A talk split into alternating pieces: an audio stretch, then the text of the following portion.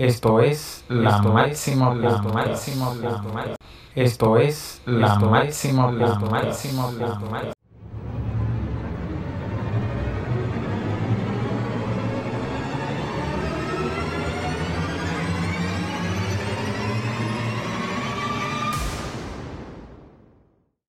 En este episodio invité a la cirujana oftalmóloga especialista en cataratas y glaucoma a Nelly Grace Olivo, quien nos estuvo hablando sobre cataratas y glaucoma.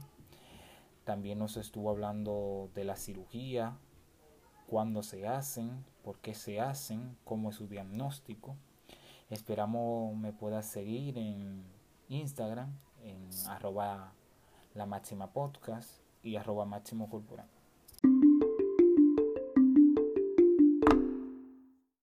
Bienvenidos amigos a un episodio más. Hoy trataremos el tema cataratas y glaucoma y para ello hemos invitado a la cirujana oftalmóloga y especialista en cataratas y glaucoma, Nelis Gray Olivo. Un placer.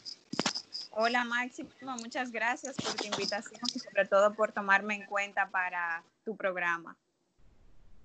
Gracias a usted. Si no podrías comenzar hablando qué es catarata y qué es glaucoma. Bueno, eh, justamente vamos a tocar dos temas que me gustan muchísimo porque de hecho es mi subespecialidad. Tanto la catarata como el glaucoma son las principales causas de ceguera en el mundo, una de forma irreversible y, la, y la otra de forma reversible. La catarata es la opacidad que se produce en el lente natural con el que nacemos, que se llama cristalino que por muchas razones puede irse opacificando y por tanto disminuyendo la claridad de la visión, vamos a decirlo así. Esto sería de forma eh, reversible porque inmediatamente uno retire la catarata, si no hay ninguna causa orgánica eh, que me quite visión, la visión entonces debe de volver a lo normal. Hay pacientes, por ejemplo, que pueden nacer con cataratas, que es lo que conocemos como cataratas congénitas, hay pacientes que pueden desarrollarla, por ejemplo, después de un trauma, que son las cataratas traumáticas, y ya hay otras clasificaciones que pueden ser metabólicas por alguna otra enfermedad sistémica, por la edad, eh, en fin, por múltiples razones se pueden ir produciendo las cataratas. ¿Y cuáles son los síntomas que generalmente presentan cada patología? Las cataratas, eh, el paciente adulto, vamos a decir, empieza a referir una disminución en la visión y cuando va a la consulta lo primero que dice, mira, ya yo no veo tan claro como antes o los, eh, la sensibilidad de contraste disminuye, los colores ya no son tan brillantes. Mucha gente cuando ya está un poco más avanzado describe que es como si fuese un cristal nublado o sucio y por más que los pacientes muchas veces se estrujen los ojos, se echan gotitas, como quieran, sigue viendo, siguen viendo borroso. Entonces ya requiere de una evaluación oftalmológica para uno ver realmente que la causa sea una catarata. Y básicamente la solución en estos casos, la única es quirúrgica, es decir, la única manera de revertir o mejorar la visión a causa de una catarata es operándolo. ¿Y cuáles serían los de glaucoma, los síntomas? Bueno, el glaucoma entonces es otro tipo de enfermedad comparado con lo que es catarata. Catarata ocurre en la parte anterior del ojo.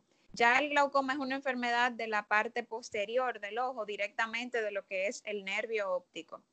El nervio óptico es el, el cablecito que conecta el ojo con el cerebro. Y si ese cablecito tiene cualquier daño traumático, secundario a un aumento de la presión intraocular, por la propia enfermedad de glaucoma, por otras razones, ese cable empieza a deteriorarse, el paciente empieza a tener una disminución importante en la visión. Pero ¿qué es lo diferente que tiene esta enfermedad? Que el paciente no siente nada. Es una enfermedad prácticamente asintomática hasta que el paciente ha perdido más del 50% de la visión. Cuando el paciente empieza a perder, o sea, a notar que ya no está viendo igual, que su visión periférica o lateral no es igual, entonces eh, es cuando ya el paciente ha perdido ese 50%. Y ese 50% que se pierde no se recupera. Por eso que es peligrosa esta enfermedad. Porque aparte de que el paciente no siente nada, eh, lo que se ha perdido no hay forma de cómo recuperarlo. Ah, y usted estuvo hablando del diagnóstico. ¿Ese diagnóstico en qué consiste? ¿Solamente es un, un método o hay varios métodos para el diagnóstico? Bueno, la verdad hay múltiples opciones de diagnósticas y de tratamiento también para el glaucoma. Eh, en la actualidad todavía el glaucoma no que es un misterio, pero tiene muchas vertientes y muchas variables. Y a la hora de uno diagnosticar o etiquetar un paciente con una enfermedad eh, terminal, porque el glaucoma, si bien se sabe, no tiene cura, es una enfermedad lentamente progresiva en la mayoría de los casos y lo que produce es una ceguera reversible. Pero si logramos hacer el diagnóstico que consiste en varias pruebas, el gol estándar es un campo visual que es lo que nos detectaría cambios precoces en la visión y pudiéramos detectarlo antes de que el paciente se dé cuenta.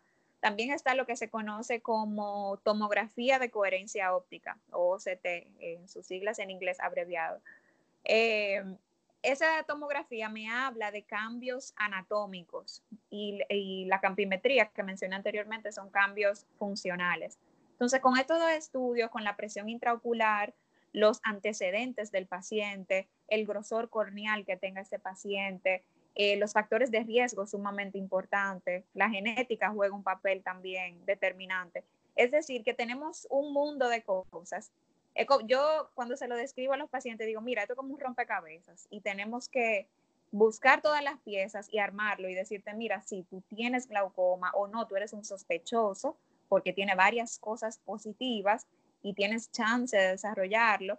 Entonces, los pacientes de glaucoma no son pacientes que uno simplemente ve y los ve, qué sé yo, seis meses, un año. No, es un paciente que uno lo acompaña muy de cerca porque los cambios hay que determinarlos a tiempo y a tiempo poder entonces ver qué cosas podemos hacer para el paciente. Sí, que un diagnóstico a tiempo puede ayudar mucho porque vemos que, por ejemplo, nadie quisiera perder la visión porque la visión es como lo primordial de uno, es como el motor. Sí, así es. Y presentan las personas con glaucoma un mayor riesgo de desarrollar cataratas.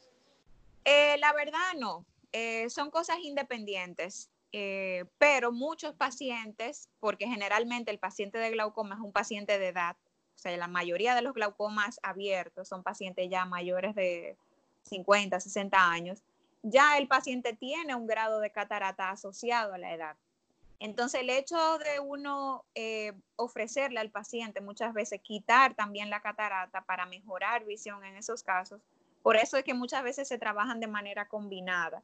Y bien se sabe que a la hora que uno retira el cristalino, baja aproximadamente 2 a 3 milímetros de mercurio la presión intraocular. O sea que también aporta eh, mejoría al glaucoma, como uno diría, porque muchos pacientes están asociados directamente con un aumento de la presión intraocular en diferentes puntos del drenaje del ojo. Entonces, quitarle dos o tres milímetros de presión intraocular ayudaría bastante. Y ya que usted mencionó que se tratan de manera junta, ¿se podrían presentar cataratas y glaucoma de manera simultánea en un paciente? Claro. Claro que sí. Eh, como te dije, en ese paciente, por ejemplo, adulto, que tiene simultáneamente su catarata y tiene su glaucoma, muchas veces lo manejamos juntos. O sea, en un solo acto quirúrgico podemos operar ambas cosas. Y de hecho, pacientes que no tengan, por ejemplo, glaucoma muy avanzados y solamente tengan la catarata, muchas veces le ofrecemos los oftalmólogos, mira, vamos a quitar la catarata, vamos a ver cómo se comporta tu presión intraocular, porque te voy a poner un ejemplo un paciente que maneje, no sé, 17 milímetros de mercurio de presión intraocular y yo veo que en los estudios que estoy haciendo el paciente me está avanzando en la enfermedad de glaucoma, lento, pero está avanzando y todavía es un grado leve, le digo, mira, vamos a operarte, vamos a quitarte la catarata y ver cómo se, se comporta el glaucoma. En muchos pacientes, no te voy a decir que es la mayoría, pero en muchos pacientes, con el simple hecho de operar la catarata, podemos controlar el glaucoma, es decir, que no avance tan rápido y quizás que dure cierto tiempo igual. El glaucoma muchos pacientes lo conocen como la enfermedad que le dio a Balaguer, porque es un presidente de nosotros muy conocido y que todo el mundo sabe que murió ciego. Entonces, es una enfermedad que desde que uno le dice, mira, fue lo que le dio a Balaguer, la gente de una vez se le prende un bombillito y dice, no, no, esto es peligroso porque eh, es una enfermedad definitivamente que deja ciego a cualquier persona de cualquier estrato social. ¿La cataratas y el glaucoma se presentan de manera bilateral o generalmente de un ojo? ¿Cuál predomina más? ¿O, los dos? Bueno, eh, las cataratas y tanto el glaucoma dependen la causa. El glaucoma se ha descrito como una enfermedad bilateral generalmente asimétrica, es decir, que puede que empiece primero en un ojo y luego lentamente se vaya desarrollando en el otro. Pero hay glaucomas secundarios que no son asociados directamente como a un glaucoma eh, heredado, vamos a decir. Por ejemplo, un glaucoma traumático. Tú estás manejando un motor, un carro y tienes un accidente y te das un golpe muy fuerte en la cabeza del lado del ojo. Entonces ese ojo puede haber sufrido una hemorragia, puede haber tenido un impacto importante y te puede haber producido un glaucoma secundario a este trauma. Entonces eso sí sería de forma unilateral.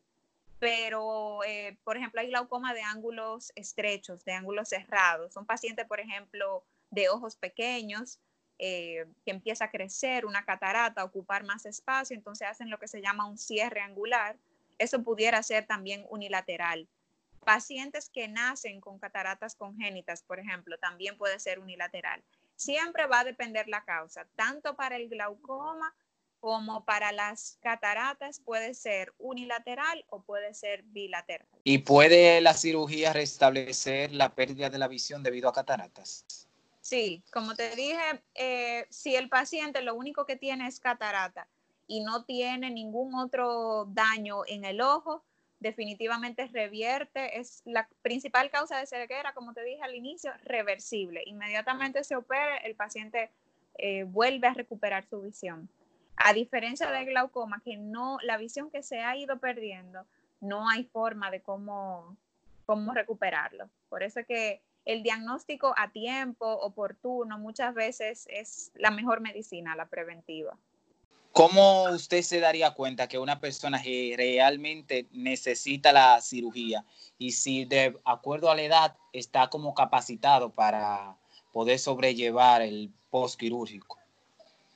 El postquirúrgico generalmente es un postquirúrgico simple comparado con cualquier otro tipo de cirugía. Nosotros los oftalmólogos, la mayoría de nuestras cirugías se hacen eh, con anestesia local es decir, que es una recuperación eh, fácil, los riesgos anestésicos no son importantes porque no tenemos que acudir a dormir al paciente y hacer todo eso. La recuperación consiste en reposo, utilizar sus gotitas, que son generalmente antibióticos, antiinflamatorios, y si el paciente lleva esas eh, que operamos, recuperan su visión. La mayoría de los pacientes por catarata, si no tienen ninguna causa anterior. Si bien se sabe que muchas enfermedades sistémicas, por ejemplo, un paciente hipertenso, un paciente diabético, las enfermedades, por ejemplo, autoinmunes de tipo inflamatorias, artritis, eh, pueden producir daños en el ojo de forma eh, irreversible.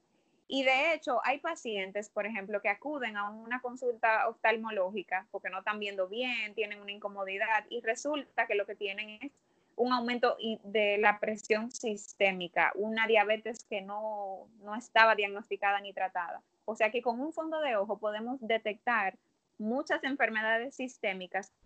Paciente aún no las. Si el paciente tiene alguna de estas enfermedades de base avanzada, primero debemos tratar la enfermedad de forma sistémica y acompañarla también de forma ocular. Y luego de que esas cosas ya están más o menos controladas, sí podemos hablar de cirugía y ofrecerle eh, beneficios al paciente visuales que realmente sean notables. Y que generalmente los pacientes en cualquier rama de la medicina tienden a ir cuando la enfermedad ya está instaurada o muy progresiva. Es bueno que cuando se trata de la visión, acudir a tiempo es un plus Exactamente. La verdad, eso que tú dices tiene mucho sentido y debería aplicarse en todas las ramas de la medicina. Eh, yo creo que nosotros como cultura no tenemos eso de, mira, me siento algo, déjame ir al médico. Mucha gente espera, se deja llevar de lo que el vecino ha hecho y quizás de lo que le funcione a un conocido y lo van postergando y atentos a, tiempo y postergando y remedios, eh, no tenemos entonces forma luego de ayudarle o, o lo que tenemos como herramienta para ayudarle ya les ofrece muy poco. Mi recomendación básicamente como oftalmóloga es que todo paciente que siente o note cualquier cambio a nivel visual, debe acudir a su, a su oftalmólogo. Y mira, qué bueno que te digan, no, eh, es una inflamacióncita de la parte anterior del ojo y con una gota se resuelve. Qué bueno. Y no que te digan, mira, ya esto está muy avanzado, no hay cómo ayudarte o tenemos que operarte de emergencia.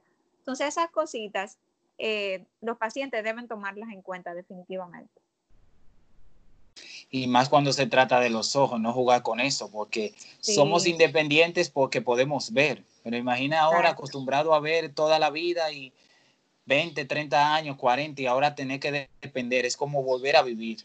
Sí, mira, el, el, cuerpo es perfecto, definitivamente Dios hizo un trabajo perfecto con nosotros. cada vez que le comento a los pacientes o a los estudiantes, si tuvieran que sacrificar algún sentido, que sacrificarían, porque sé que nadie está dispuesto a dejar de escuchar, a, dejar de sentir o de ver, pero si, si tuvieras que elegir, yo sé que la visión sería una de las pocas cosas que tú no, definitivamente no sacrificarías, porque el mundo tú lo ves a través de tus ojos. Tú pudieras dejar de escuchar, pero estar viendo todo lo que está a tu alrededor. Y tú pudieras dejar de, del sentido del, del, gusto, pero no de ver. Entonces, a medida que uno va priorizando, uno dice, espérate, no, mis ojos no. Entonces, realmente tenemos que cuidarnos los ojos. Y que debemos darle gracias a los avances, porque 30, 20 años no teníamos las alternativas que tenemos ahora de poder cuidar o ayudar a mejorar la visión. Ahora hay muchos mecanismos tecnológicos que ayudan a detectar cualquier patología oftalmológica a tiempo. Exacto. Mira, los ojos es, yo te diría que el único órgano que en consulta tú puedes ver en vivo, es decir, ver arterias, ver venas, porque cuando uno hace un fondo de ojo, definitivamente uno está ante un tejido eh, nervioso, cerebral, que puede ser visible. Entonces, hay tantas cosas y tantos avances de cómo uno puede detectar a tiempo, de cómo uno puede mejorar muchas cosas, que pienso que los pacientes eh, muchas veces eh, se quedan muy tranquilos, dejan las cosas pasar y, no debería ser así. Yo pienso que los ojos y todo, todo en el cuerpo debería ser atendido a tiempo. Y más ahora, o sea, ahora que estamos en tema de pandemia, yo sé que para muchos eh, la preocupación ahora es, ¿estoy saludable o no? Eh, debo comer mejor, debo hacer ejercicio, pero ya ahora, cuando ha pasado tiempo, entonces, ¿por qué no desde antes tú hacer tus chequeos preventivos de rutina, eh, comer más saludable, hacer ejercicio? Yo sé que suena muy lindo y, y, mucha gente en nuestro diario vivir se nos complica en cuanto a tiempo y todo eso, pero definitivamente este es un momento donde ahora atesoramos más el tener salud, que deberíamos ponerle atención a los chequeos rutinarios. Y que un chequeo rutinario como la cartilla de acné que ponen en el fondo, que uno se la ponen con ojo, eso, algo tan simple como eso puede prevenir muchísimas cosas. Mira, yo tengo muchos pacientes que acuden porque fueron a hacer un examen de la licencia y se dieron cuenta que no veían de un ojo. Entonces, no debería ser así, sino que debería ser, mira, anual voy a mi dentista, me hago un chequeo en los ojos, eh, bueno, soy hipertenso, tengo antecedentes de diabetes, me hago eh, una evaluacióncita. O sea que eh, tenemos que ponerle más atención a nuestro cuerpo y a lo que nuestro cuerpo nos dice cuando sentimos cualquier cosa fuera de lo normal. Le vamos a agradecer por habernos nutrido, informado. Ahora le vamos a pedir que dé su contacto, sus redes sociales, para que las personas si tienen dudas puedan comunicarse con usted. Ah, claro. Bueno, yo estoy en Instagram como DRA, doctora abreviada, punto, Olivo Marte. Estoy ubicada en Moca, en el Instituto de Especialidades Médicas, y estoy los martes en Santiago en Oftalmoláser. También soy docente en el Hospital Elías Santana, en Los Alcarrizos, en Santo Domingo, donde soy profesora de catarata y glaucoma. Y nada, estoy a las órdenes, generalmente siempre estoy disponible y siempre me gusta hablar mucho, orientar a los pacientes y buscarle la mejor solución, que es preservar la visión. Muchas gracias y el canal queda abierto para si quiere exponer o explicar algún otro tema. Está abierto. No olvides suscribirte y seguirnos en Instagram como arroba la máxima podcast. También puedes suscribirte en Spotify y Apple Podcast hasta otro episodio.